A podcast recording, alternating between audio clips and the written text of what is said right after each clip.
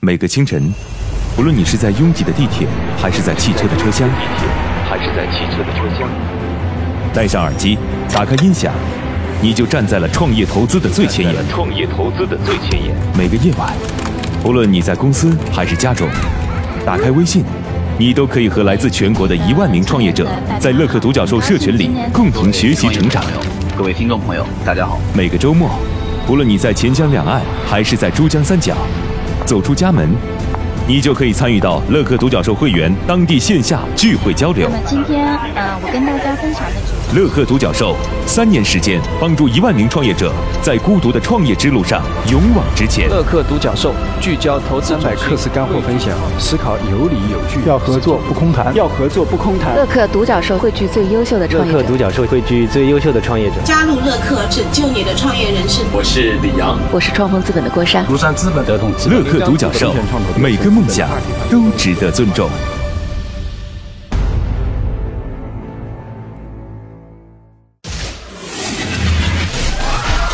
大家好，欢迎来到创业找崔磊问答版，我是崔磊，有各种各样和创业有关的问题都抛过来吧，我有问必答。那我们开始吧。听众小虾米提问说啊，我想在小区里做一个共享配件柜，针对的呢是女性群体，里面主要摆放帽子、围巾、皮带、眼镜、手机壳等东西，供大家租赁。您觉得怎么样呢？我觉得女性群体的装饰租赁。是一件很好的事儿，但是这种习惯到底能不能够被用户认可，挺难的。现在一般在使用的方式呢是，嗯，通过互联网的平台，然后大家来租赁快递的方式寄到你家去。呃，我觉得这个方式还真的可能更容易被接受。这也有好几家公司被投资机构投了，甚至被一些很大的机构投，估值也上亿元了啊。因为共享配饰这件事儿可能还属于一个相对隐私的事情，而且呢。配饰该如何进行清洁处理，再去给下一位用户，也是很重要的环节。这当中如果没有这种服务的话，我估计用户的使用习惯可能一时改变不了。就有的时候就是那种小小的习惯会导致一个项目失败。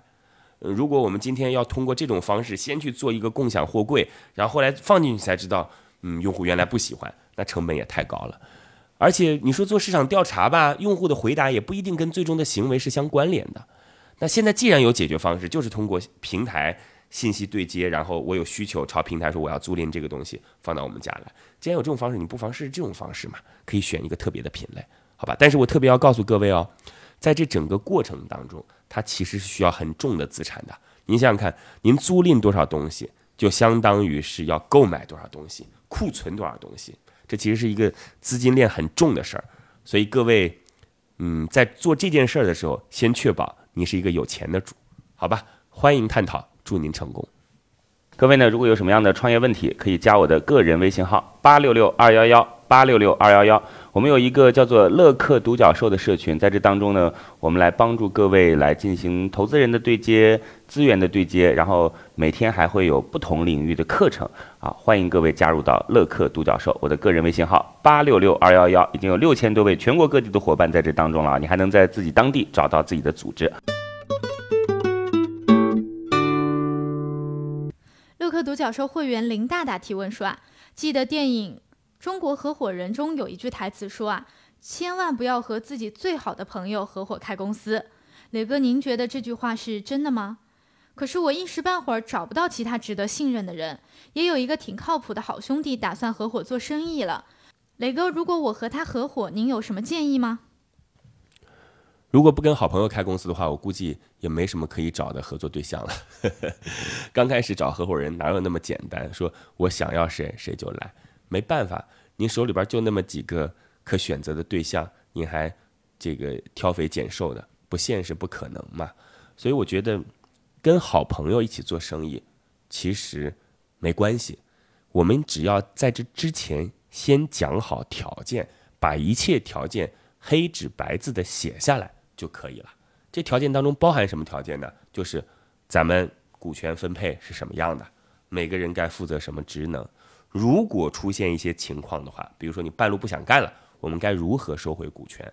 如果你的节奏跟不上公司的发展，有人说，哎，这个不是评价很很很主观吗？你怎么知道跟不跟得上？说实话，如果啊一家公司是需要你的，任何人都希望你留在这家公司啊。所以，尤其在公司早期阶段的时候，人要比股权重要多了。所以，如果在公司期的公司的早期阶段，你可以说在第二轮投资之前，如果我们认为你跟不上这公司的节奏，那对不起，那我们怎么办？把一切的条件都说好，这是一个既能当朋友又能当合伙人的前提，好吧？欢迎探讨，祝您成功。好吧，如果你也有跟创业相关的问题想要问我，可以在评论区里边留言，或者加我的个人微信号八六六二幺幺八六六二幺幺。